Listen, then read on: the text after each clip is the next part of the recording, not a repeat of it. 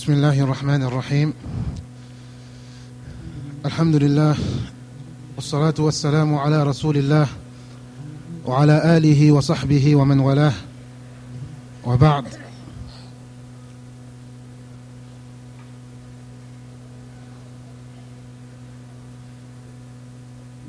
Hier, nous avions commencé la description de ce qu'est le pèlerinage, des actes à faire durant le pèlerinage. Aujourd'hui, Inch'Allah, nous allons faire la description du pèlerinage, c'est-à-dire après avoir accompli la Umrah.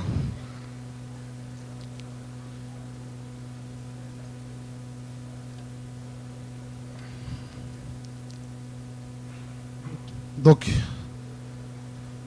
nous avons commencé par Al-Mutamatti' c'est-à-dire celui qui a accompli le pèlerinage et la Umrah. Il fait une Umrah, puis un pèlerinage. Dans le même voyage.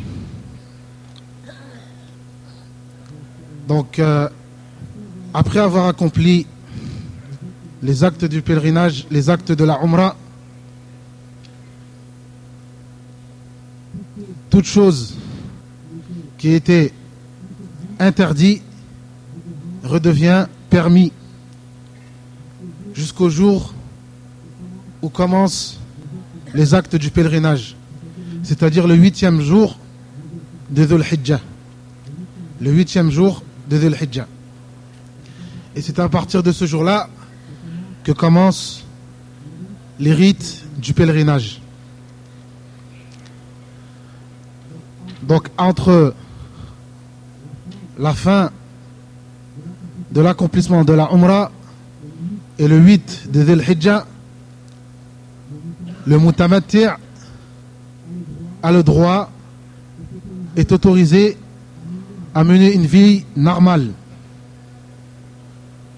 a la permission d'avoir des rapports avec son épouse, a la permission de tout ce qui était permis durant la Umrah. Donc avant de commencer à citer les rites du pèlerinage, nous avions cité hier trois choses importantes à connaître par cœur. Les piliers de la Umrah, les obligations de la Umrah et les interdits de la Umrah. Donc le cours d'aujourd'hui est très lié au cours d'hier.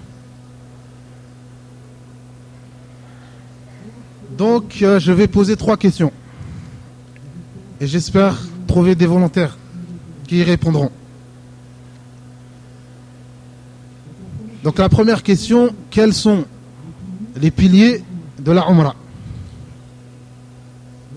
Y a-t-il un volontaire?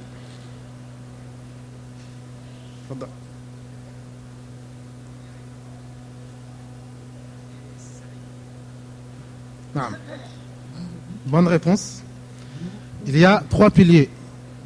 Al-Ihram, qui est de faire l'intention de se sacraliser, le Tawaf et le Sa'i. Ce sont les trois piliers de la Umrah. Concernant le Hajj, ce sont les mêmes piliers.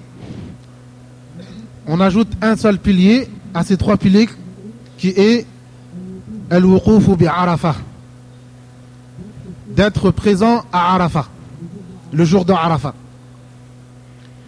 Donc les piliers du Hajj sont au nombre de quatre. Les trois piliers de la Umrah, plus la présence à Arafat le jour de Arafat. Donc deuxième question, quelles sont les obligations de la Umrah? Un volontaire? Quelles sont les obligations de la Umrah? Deux obligations.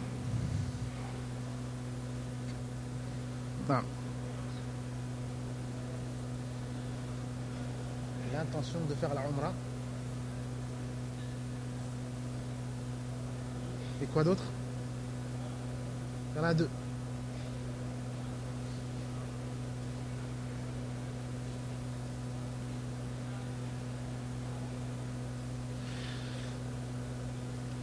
Cinquante pour cent. Il manque 50% de la réponse. On a dit hier que la Umrah a deux obligations. De ne pas franchir les limites de sacralisation sans être sacralisé. C'est-à-dire de ne pas dépasser, de ne pas franchir al-miqat sans avoir fait l'intention. L'intention en elle-même, c'est un pilier. Mais de le faire avant de franchir la limite est une obligation. Et la deuxième obligation, comme l'a dit le frère, de se raser les cheveux. Concernant le Hajj, il y a cinq autres obligations. Ce qui nous donne un nombre de sept obligations. Donc la première obligation, nous parlons toujours de la personne qui accomplit le Hajj en étant mutamati'. Donc, la première obligation est les deux obligations que nous avons citées de faire, de se sacraliser avant de franchir les limites de sacralisation. Et pour le, le il devra se sacraliser à la Mecque. Il devra faire les haram à la Mecque, comme tous les habitants de Mecca. Donc il se sacralise à l'hôtel dans lequel il sera, il habitera. Donc celle-ci est la première obligation. Il devra faire la sacralisation à Mecca. La deuxième obligation sera de rester le jour de Arafat jusqu'au coucher du soleil. Jusqu'au coucher du soleil. Le fait d'assister ou d'être présent le jour de Arafat Arafat est, est un pilier. Le fait d'y rester jusqu'au coucher du soleil est une obligation. Donc la deuxième obligation est de rester à Arafat jusqu'au coucher du soleil. La troisième obligation est de passer la nuit à Muzdalifa. De passer la nuit à Muzdalifa est une obligation pour tous les pèlerins. Excepté les femmes, les personnes faibles ayant certaines difficultés, le prophète sallallahu alayhi wa sallam leur a autorisé de ne passer que la moitié de la nuit. Donc, il est permis aux personnes en difficulté, les personnes malades, les personnes âgées, les femmes et leurs accompagnateurs après avoir passé la moitié de la nuit à Muzdalifa, de partir.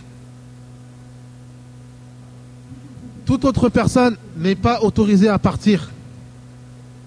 Car le fait de passer toute la nuit à Muzdalifa est une obligation. Le fait de passer toute la nuit à Muzdalifa est une obligation. Donc ceci est la troisième chose obligatoire. La quatrième obligation est la lapidation le jour de la Eid et les jours qui suivent. La lapidation est une obligation. Ensuite, nous avons comme obligation de passer les nuits à Ména c'est-à-dire les nuits à compter du jour de la Eid. À compter du jour de la Eid, toutes les nuits que nous passons, nous devons les passer à Mina. Et ceci est une obligation. Toute personne, homme ou femme, doit passer les nuits à Ména durant les jours qui suivent ou durant les nuits qui suivent le jour de la Eid. Ensuite, nous avons comme obligation de se raser les cheveux. Ceci est la sixième obligation. Et la septième chose obligatoire est ce qu'on appelle tawaf el-wada. Le tawaf de la salutation d'adieu. Le tawaf, le dernier tawaf avant de quitter Makkah. Donc ce sont les sept actes qui sont obligatoires. Toute personne qui laisse une de ces choses que je viens de citer, alors il devra absolument faire un sacrifice. Car il a laissé une chose obligatoire. Il a laissé une chose obligatoire. Troisième question. Nous avons cité hier les interdits de la Umrah. Les choses qui sont interdites durant la Umrah.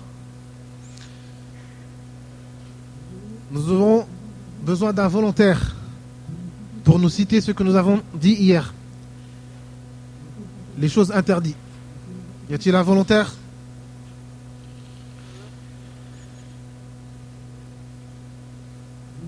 Durant la Umrah, il y a certaines choses qui sont interdites.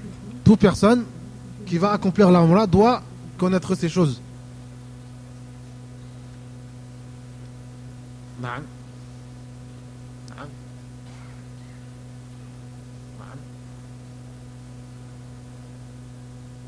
Comment?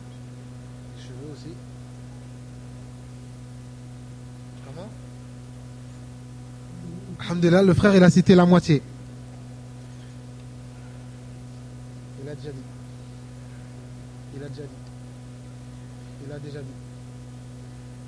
Chasser, se marier ou marier.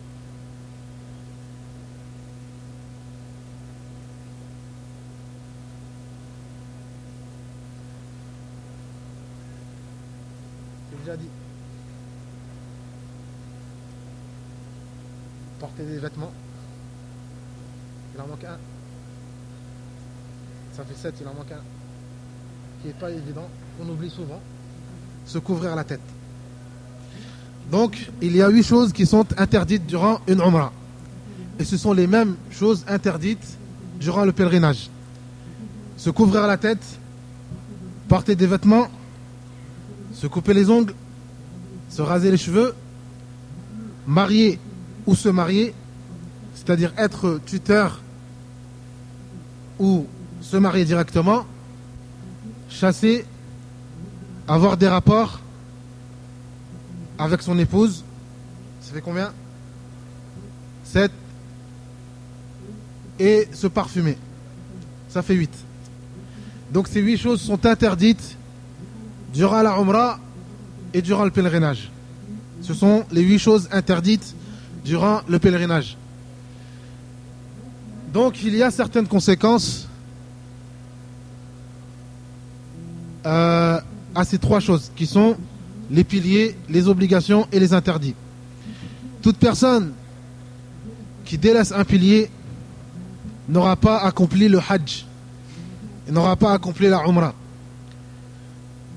Pendant le hajj, il est un pilier. Toute personne qui manque ce pilier aura manqué le hajj.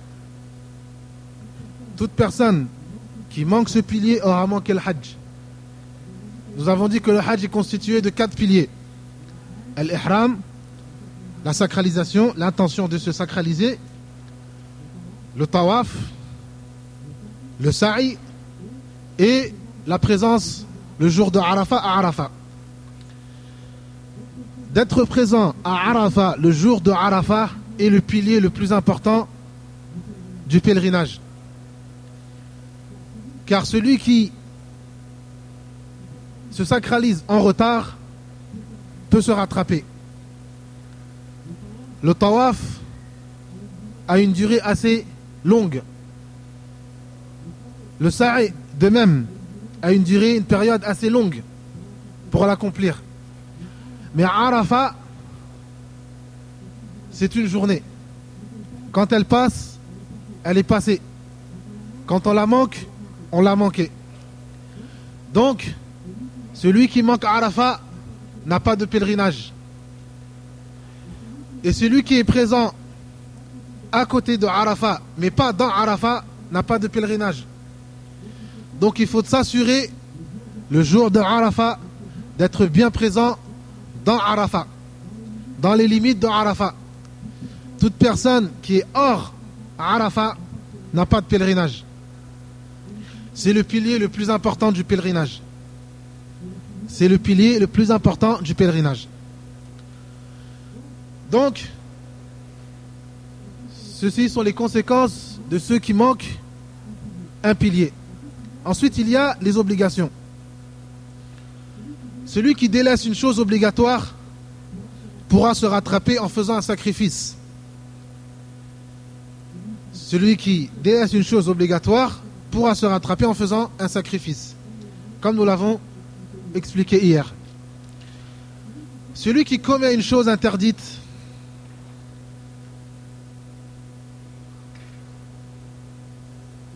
il devra faire une des trois choses. Soit un sacrifice, soit nourrir six pauvres, soit jeûner six jours. Donc ici, il ne faut jamais oublier la différence entre oublier une chose obligatoire ou laisser délaisser une chose obligatoire et le fait de commettre une chose interdite. Seulement, concernant les choses interdites, en ce qui concerne les rapports sexuels, il y a une petite exception. Concernant les rapports sexuels, il y a une exception.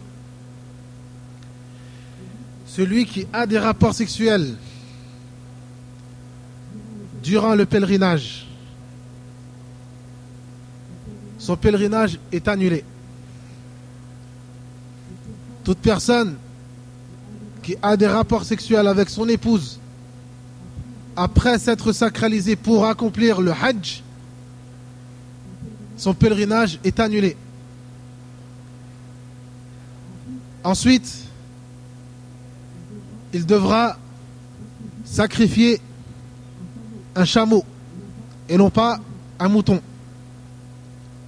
Ensuite, il devra obligatoirement accomplir un pèlerinage l'année prochaine l'année suivante. Et ensuite, il lui est obligatoirement obligatoire de poursuivre le rite, de rester en état de sacralisation et d'accomplir une umrah. Donc ces quatre choses sont les conséquences d'avoir des rapports avec son épouse pendant la période, du Hajj, du pèlerinage. Ce qui montre la grandeur ou la gravité de cette chose. Car le, ses conséquences sont la preuve que c'est un grand péché. Sont la preuve que c'est un grand péché. D'avoir des rapports avec son épouse durant le Hajj est un grand péché et il y a les conséquences que je viens de citer. Donc il faut faire très attention. Donc le jour qu'on appelle Yom Tarwiyah, le huitième jour de Dhul le prophète sallallahu alayhi wa sallam, après avoir accompli la prière de Fajr à Mecca, il s'est préparé pour accomplir le Hajj. Il a fait le lavage et il s'est préparé de la meilleure des manières. Il s'est parfumé et il est parti à Arafat. Le prophète sallallahu alayhi wa sallam, Afwan, en ce qui concerne le prophète sallallahu alayhi wa sallam, personnellement, le jour de Tarwiyah, étant donné que le prophète sallallahu alayhi wa sallam avait accompli le pèlerinage en étant qarin et non pas mutamatti', il a ordonné à ses, à ses compagnons de faire le lavage, de se purifier, de se parfumer et de se préparer pour le rite du Hajj. Et ensuite, ils sont partis à Mina. Ils se sont rendus à Mina. Donc, le Mutamati', il se prépare, il fait le lavage, il se nettoie, il se purifie, il se parfume et il remet ses vêtements, son pagne et sa cape, son izar et son rida et il se dirige vers Mina. Et là commencent les rites du pèlerinage. Toutes choses que je vais citer ne faisant pas partie des trois catégories de choses que j'ai citées auparavant sont des choses recommandées. Ne sont pas des choses obligatoires, ne sont pas des piliers du Hajj, mais ce sont des choses recommandées car le prophète sallallahu alayhi wa et son compagnon radiallahu ta'ala anhum les ont accomplis. Je vais, revenir, je vais revenir un petit peu en arrière concernant la personne qui va accomplir le Hajj en étant mufrid, c'est-à-dire accomplir le Hajj seul, accomplir seulement un Hajj, ou la personne qui va accomplir le Hajj c'est-à-dire accomplir les mêmes œuvres, les mêmes actes les mêmes rites pour le Hajj et la Umrah. C'est-à-dire, il fait un seul, un seul acte, mais avec les deux intentions. un seul tawaf, un seul sa'i, avec les deux intentions. Un seul tawaf, un seul sa'i, mais avec les deux intentions. Donc on appelle ça Al-Qarin.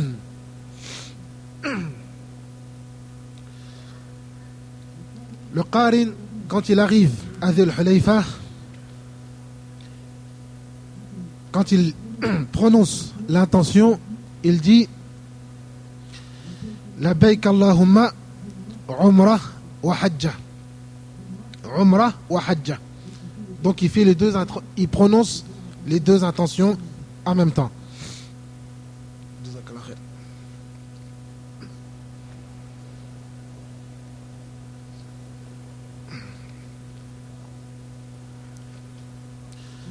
Donc le Qarin, il fait, quand il prononce son intention de Zil il dit la Labbaik Allahumma Umrah wa Hajja. Il prononce les deux intentions en même temps. Et chaque acte qu'il va accomplir, elle sera pour les deux adorations en même temps, pour les deux, c'est-à-dire pour la Umrah et pour le Hajj en même temps. Le Mufrid, lui aussi, il accomplit un seul acte pour seulement le Hajj.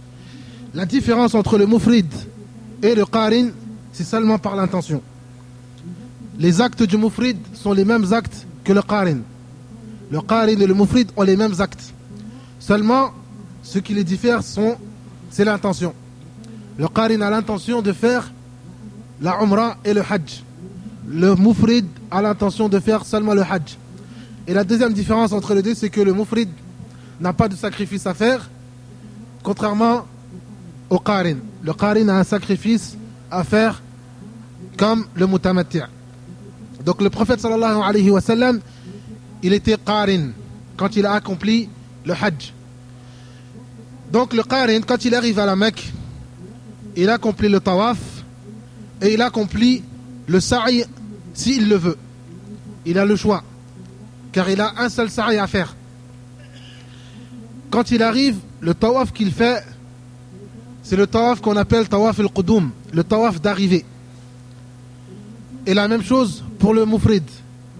Quand il arrive à Mecca, il accomplit le premier tawaf qu'on appelle tawaf el-Qudum. Et ce tawaf est obligatoire. Ce tawaf est obligatoire mais n'est pas un pilier. Concernant le mutamati', je vous ai dit que le tawaf est un pilier. Car le tawaf que le mutamati' accomplit, le tawaf accompli, les tawafs accomplis par le mutamati' sont de deux. Un tawaf et un sa'i pour la umrah, un second tawaf et un second sa'i pour le hajj. Donc chaque umrah et chaque tawaf accompli, chaque tawaf et chaque sa'i accompli par le mutamati' ce sont des piliers excepté tawaf el-wada'. En ce qui concerne le mutamati' et le mufrid, quand ils arrivent à Mecca, le tawaf qu'ils accomplissent est un tawaf obligatoire, mais ce n'est pas un pilier. En ce qui concerne le sa'i, étant donné qu'ils ont n'ont qu'un sa'i à accomplir, ils ont le choix. Soit ils accomplissent le sa'i qui est un pilier du hajj après avoir accompli la umrah, soit après avoir accompli tawaf al-qudum, ou alors ils le retardent jusqu'à ce qu'ils accomplissent le tawaf du hajj, le tawaf qui est un pilier durant le hajj. Donc le prophète sallallahu alayhi wa sallam, quand il est arrivé à Mecca, car il était qarin, il a accompli tawaf al-qudum, le tawaf d'arrivée qui est un tawaf obligatoire, mais qui n'est pas un pilier, et il a aussi accompli le sa'i, qui est un pilier.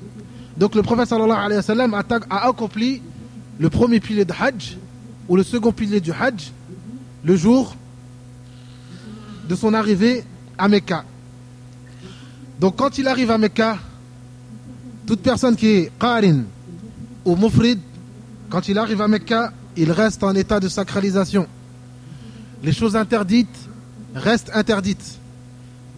Les choses qui lui sont, obligatoires lui restent obligatoires. Jusqu'au huitième jour de Dhul Hijjah. Donc le mufrid et le qarin restent en état de sacralisation. Le prophète sallallahu alayhi wa sallam, il est arrivé à Mecca le quatrième jour de Dhul Hijjah. Il est arrivé à Mecca le quatrième jour de Dhul Hijjah. Et il est resté en état de sacralisation jusqu'au huitième jour de Dhul Hijjah. Jusqu'au huitième jour de Dhul Hijjah. Concernant les femmes qui ont les règles, qui ont leur menstru, il leur est et qui ont l'intention de faire une umrah, c'est-à-dire qui ont l'intention qui ont l'intention d'accomplir le hajj mutamatti'an. Quand ils arrivent à Mecca et qu'elles ont quand elles arrivent à Mecca et qu'elles ont toujours la règle jusqu'au huitième jour, alors à ce moment-là, leur umrah devient automatiquement une elles deviennent directement qarin elles deviennent automatiquement qarinan. Comme c'était le cas de Aisha radiallahu ta'ala anha. Elle a eu ses règles, elle est arrivée à Mecca, elle n'a pas pu faire sa umrah jusqu'au huitième jour de Dhul Hijjah. Donc, elle est devenue qarinan. Donc, elle change son intention et elle devient qarin, c'est-à-dire qu'elle accomplira un tawaf et un sa'i pour la Umrah et pour le Hajj, comme le prophète sallallahu alayhi wa sallam l'a fait. Le Mufrid, c'est la même chose. Quand il arrive à Mecca, jusqu'au huitième jour, il reste en état de sacralisation. La seule personne qui se resacralise le huitième jour, c'est la personne qui était mutamati'. La seule personne qui se resacralise le huitième jour, c'est celle qui était mutamati'. Ou alors, les habitants et les résidents de Mecca. Les habitants et les résidents de Mecca. C'est un petit peu compliqué, mais j'espère que c'est assez clair. Le huitième jour, tous ces gens-là sont en état de sacralisation et se dirigent à Mena. Arrivé à Mena, le huitième jour, le prophète sallallahu alayhi wa sallam y a accompli la prière de Dhuhr à l'heure de Dhuhr. Ensuite, il a accompli la prière de l'Asr à l'heure de l'Asr. Ensuite, il a accompli la prière de Maghrib. Il a prié la prière de Maghrib à l'heure de Maghrib. Al-Isha à l'heure de l'Isha. Et le lendemain, le 9, le jour de Arafah, il a accompli la prière de Subh à Mina à l'heure de la prière de Subh. Donc le prophète sallallahu alayhi wa sallam, le huitième jour, il a accompli chaque prière à l'heure. Et chaque prière, il l'a raccourci. Chaque prière, il l'a priée en deux unités. Et le fait de prier la prière en deux unités est valable même pour les résidents de Makkah. Même pour les résidents de Makkah et les habitants de Makkah, ils prient cette prière en deux unités. Chaque prière, les chaque prière, on les raccourcit. C'est-à-dire les prières qui se raccourcissent, qui sont les prières de quatre unités, se raccourcissent en deux unités. La prière de Dhuhr, on l'a pris en deux unités. Al-Asr, deux unités. Al-Maghrib, on l'a pris comme elle est. Al-Isha, en deux unités. Et Salat al-Fajr, on l'a pris comme elle est. Donc, cela est valable même pour les habitants de Makkah et même pour les résidents de Makkah qui ont l'intention d'accomplir le pèlerinage.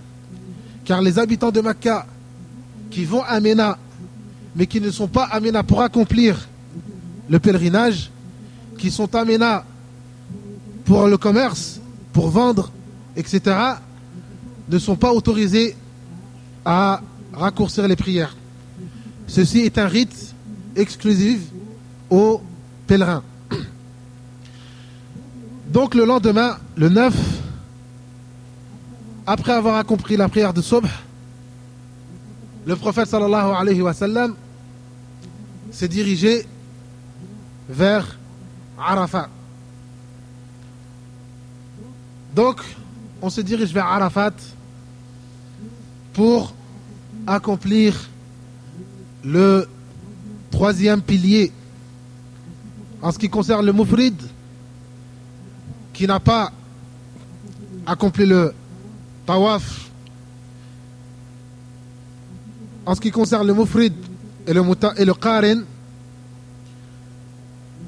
leur présence à Arafat est leur troisième pilier. Et en ce qui concerne le Mutamati', c'est son second pilier.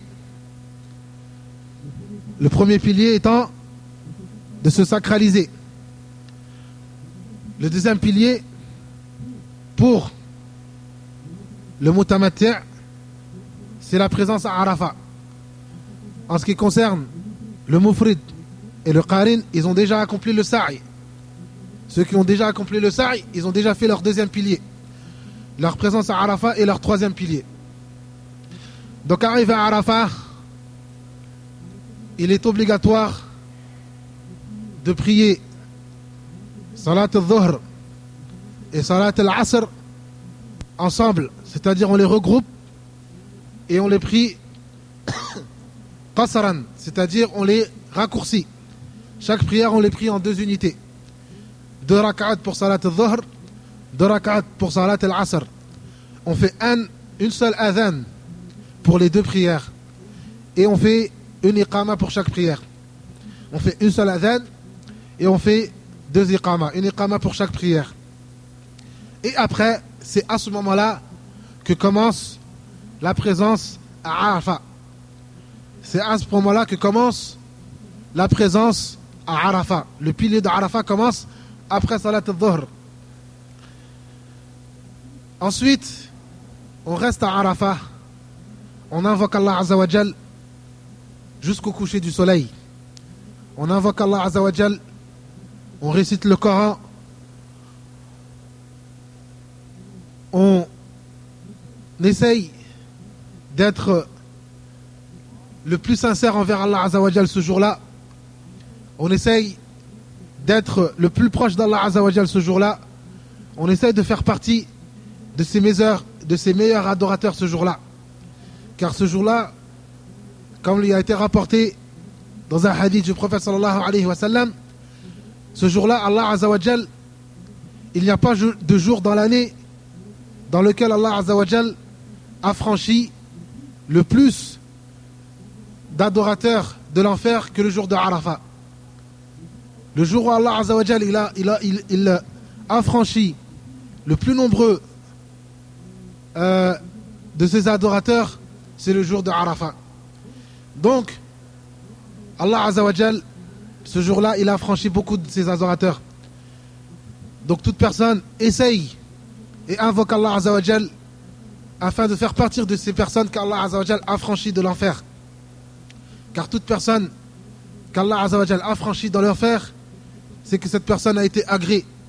C'est qu'Allah Azzawajal a été satisfait de toi. Et Allah Azzawajal, quand il est satisfait d'une personne, c'est que cette personne a atteint le degré de la piété. Allah subhanahu wa ta'ala, il accepte les œuvres de ceux qui ont accompli leurs œuvres, avec piété, avec crainte d'Allah Azzawajal, avec sincérité.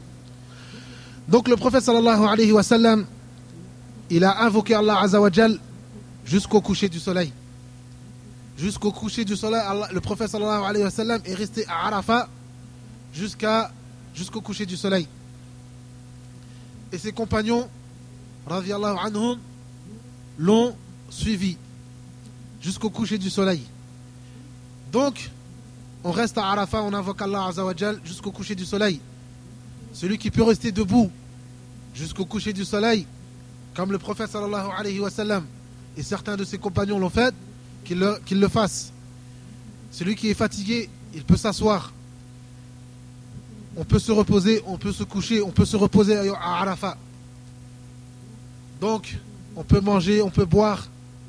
Et il est interdit à tout pèlerin de jeûner ce, jour de Arafat. Tout, pèlerin, il est interdit formellement de jeûner le jour de Arafat. Certaines personnes, le prophète sallallahu alayhi wa sallam, il lui a été rapporté que certains de ses compagnons ont jeûné le jour de Arafat. Le prophète sallallahu alayhi wa sallam a dit Ces gens-là m'ont désobéi. Ces gens-là m'ont désobéi. Ces gens-là m'ont désobéi.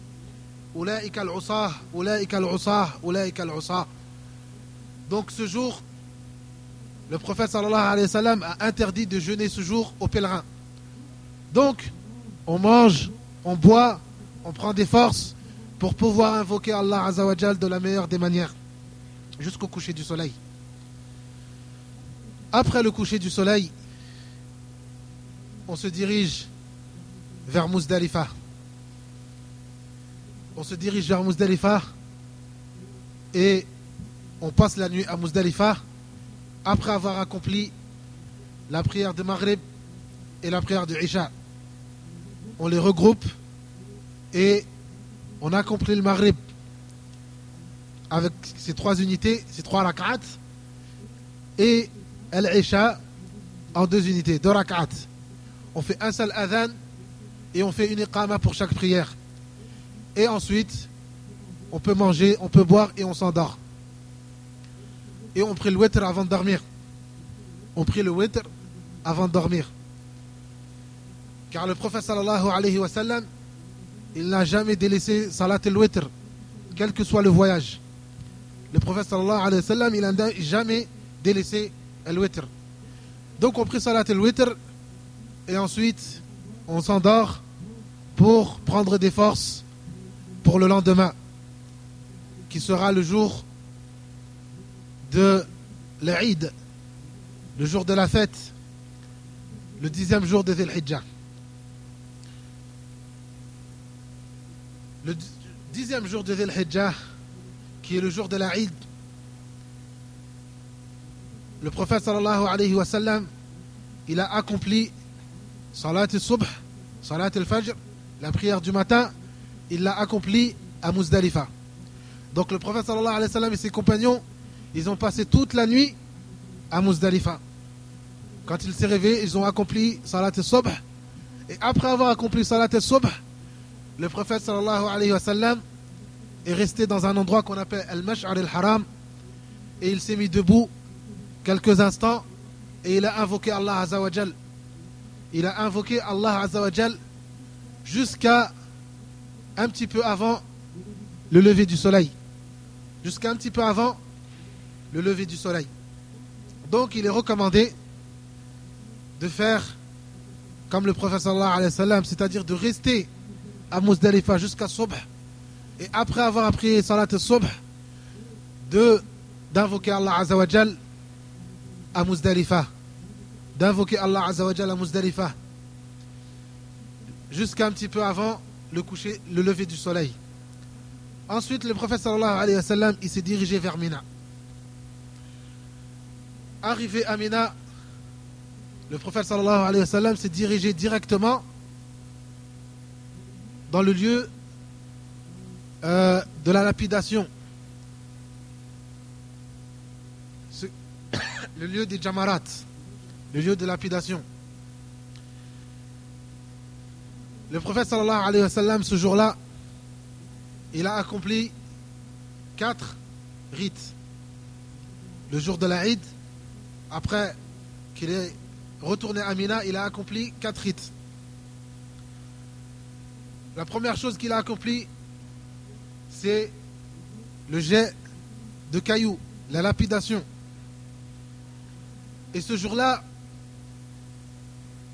on lapide euh, car il y a trois puits dans lesquels on doit lapider. Il y a le petit, le moyen et le grand. Donc ce jour-là, on lapide seulement le grand. On lapide seulement le grand avec sept cailloux. Et les cailloux, il n'y a pas de lieu spécial dans lequel on doit ramasser les cailloux.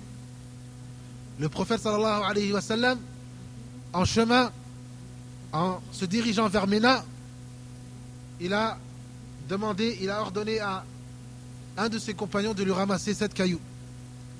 Al-Fadl ibn Abbas, ta'ala anhu, qui est aussi le cousin du prophète sallallahu alayhi wa sallam, il lui a dit de lui ramasser sept cailloux.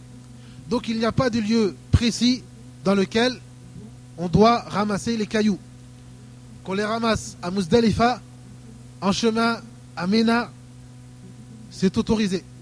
Il n'y a pas de lieu spécial dans lequel on doit ramasser les cailloux. Donc le prophète sallallahu alayhi wa sallam a lapidé le grand Jamarat de sept cailloux. Et après la lapidation, il s'est dirigé vers Makkah. Il s'est dirigé vers Makkah et arrivé à Makkah, euh, avant de partir à Makkah, après la lapidation, il a fait la deuxième, le deuxième rite, il a égorgé son mouton. Il a égorgé son mouton. Car le prophète sallallahu alayhi wa sallam, il était qarin. Donc le qarin et le mutamatir, ce jour-là, ils doivent égorger, ils doivent sacrifier un mouton. C'est le deuxième rite obligatoire. Ensuite, le prophète sallallahu alayhi wa sallam, il s'est rasé les cheveux. Il s'est rasé la tête. C'est le troisième rite que le prophète sallallahu alayhi wa sallam a accompli ce jour-là. Sallallahu alayhi wa sallam. Et ce rite, le Mufrid, le Mutamati' et le Qarin, tous accomplissent ce rite. Tous se rasent les cheveux. Et il est préférable de se raser la tête entière. Car le prophète sallallahu alayhi wa sallam, il dit Allahumma arhamil muhalliqin. Le prophète sallallahu alayhi wa sallam a dit, a invoqué Allah azawajal, et il lui a dit de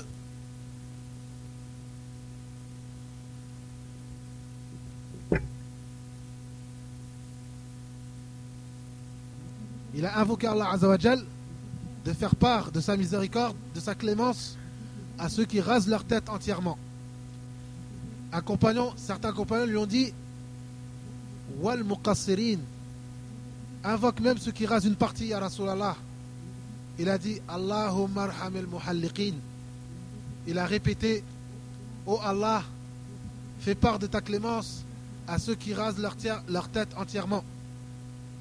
On lui a dit wal muqassirin et ceux qui rasent une partie Rasulallah. Il a dit Allahumma arhamil muhalliqin.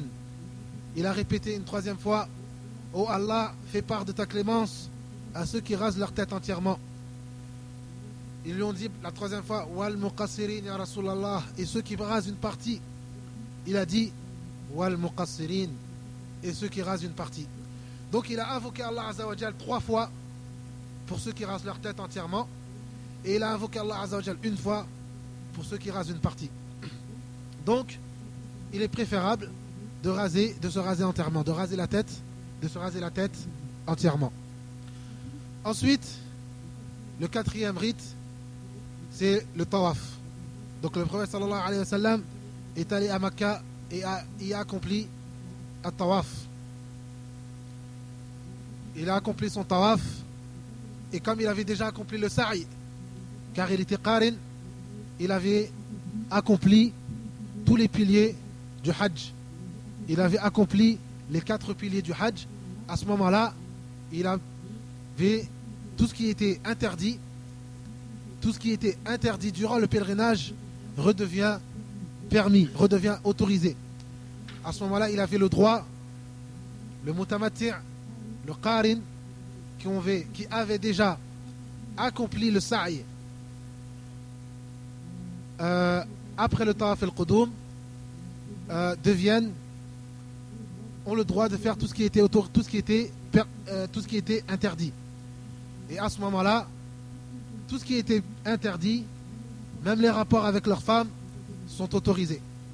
À ce moment-là, tout ce qui était interdit devient autorisé. Même les rapports avec leurs femmes est autorisé. Ensuite, le prophète sallallahu alayhi wa sallam, il est retourné à Mina pour y passer le reste des trois jours. En ce qui concerne le mufrid et le qarin et le mutamatien qui n'ont pas fait le sa'i, après avoir accompli le tawaf, ils doivent accomplir le sa'i qui est leur dernier euh, pilier du hajj. Et à ce moment-là, ils deviennent comme le mutamatien.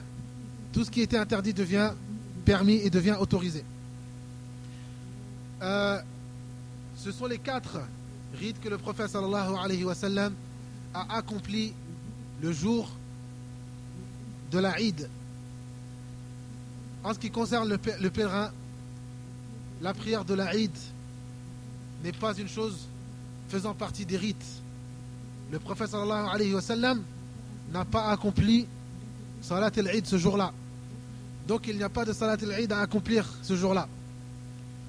En ce qui concerne les femmes et les vieux et les personnes âgées, les personnes en difficulté qui sont partis après la moitié de l'année, après avoir passé la moitié de la nuit à Muzdalifa, quand ils arrivent à Mena, il leur est permis de lancer leurs cailloux.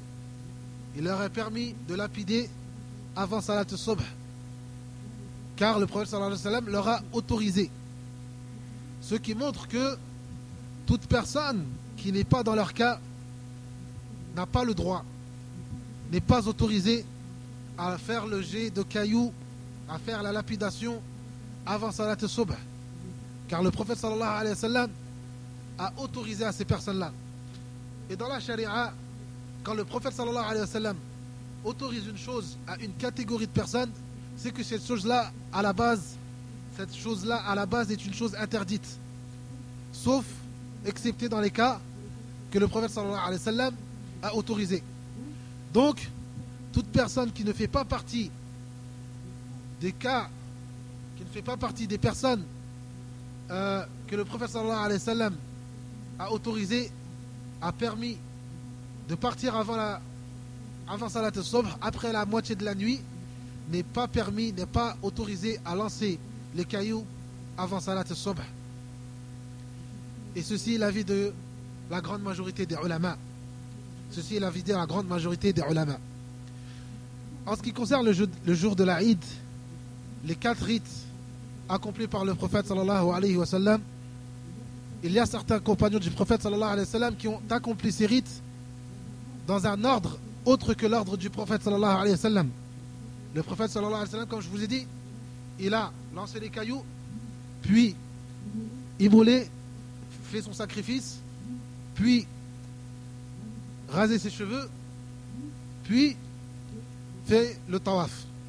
Certains ont interverti entre ces, ces rites-là.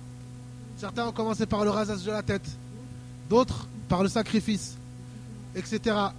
Et ils sont venus demander le prophète sallallahu alayhi wa sallam. Le prophète sallallahu alayhi wa sallam leur a dit If'al wala haraj. Donc, le prophète sallallahu alayhi wa sallam leur a dit Il n'y a pas de péché à cela. Il n'y a pas de péché à cela. C'est autorisé, c'est permis. Donc, ceux qui ne suivent pas le rite, ceux qui ne suivent pas l'ordre du prophète sallallahu alayhi wa sallam, n'a accompli, n'a commis aucune erreur. N'a commis aucune erreur. Euh, ce sont les rites et les choses à accomplir le jour de l'Aïd. Ces quatre rites à accomplir, toute personne qui aura accompli deux de ces rites, qui sont le fait de se raser les cheveux et le jet des cailloux, c'est-à-dire la lapidation, à partir de ce moment, toutes les choses qui sont interdites redeviennent permises, excepté le rapport avec les femmes. Le rapport avec les femmes n'est autorisé qu'après avoir accompli les quatre rites. Le rapport avec les femmes n'est autorisé qu'après avoir accompli les quatre rites. Mais après avoir accompli deux rites, on a le droit de se, de se rhabiller, d'avoir du parfum, de se parfumer. Toutes les choses interdites que nous avions citées auparavant redeviennent autorisées, excepté le rapport avec les femmes. Le rapport avec les femmes n'est autorisé qu'après avoir accompli les quatre rites. Mais s'il arrive à une personne, après avoir accompli les trois rites ou les deux rites que nous avons cités, et après avoir passé la nuit à Muzdalifa, après avoir passé, après avoir euh, fait la présence à Arafat, passé la nuit à Muzdalifa et fait deux de ces rites, et avant le tawaf, s'il arrive à une personne d'avoir des rapports avec son épouse, alors cette personne, son pèlerinage est quand même valable. Son pèlerinage est quand même valable, mais il devra faire un sacrifice. Il devra faire un sacrifice en plus du sacrifice du hadi. Et il devra euh, compléter sa euh, son, pèlerinage. Il devra compléter son pèlerinage et faire un sacrifice en plus. Et il aura accompli un grand péché. Il faut savoir qu'il aura commis un grand péché. Donc ce n'est pas une chose à négliger, ce n'est pas une chose à prendre à la légère. Donc ceci sont les choses à faire Yom Eid, le jour de la Eid. Et après avoir accompli ces choses-là, le Hajj, le pèlerinage, le pèlerin a accompli les piliers et certaines choses essentielles qui sont obligatoires. Et il lui restera quelques rites à accomplir qui sont des rites obligatoires qui ne font pas partie des piliers, mais qui sont obligatoires Après le jour de la Eid, demain, Inch'Allah, nous y reviendrons et nous en parlerons, Inch'Allah ta'ala. أسأل الله العظيم رب العرش العظيم أن يجعلني وإياكم من الذين يستمعون القول فيتبعون أحسنه إنه ولي ذلك والقادر عليه وآخر دعوانا الحمد لله رب العالمين وصلى الله وسلم وبارك على نبينا محمد وعلى آله وصحبه أجمعين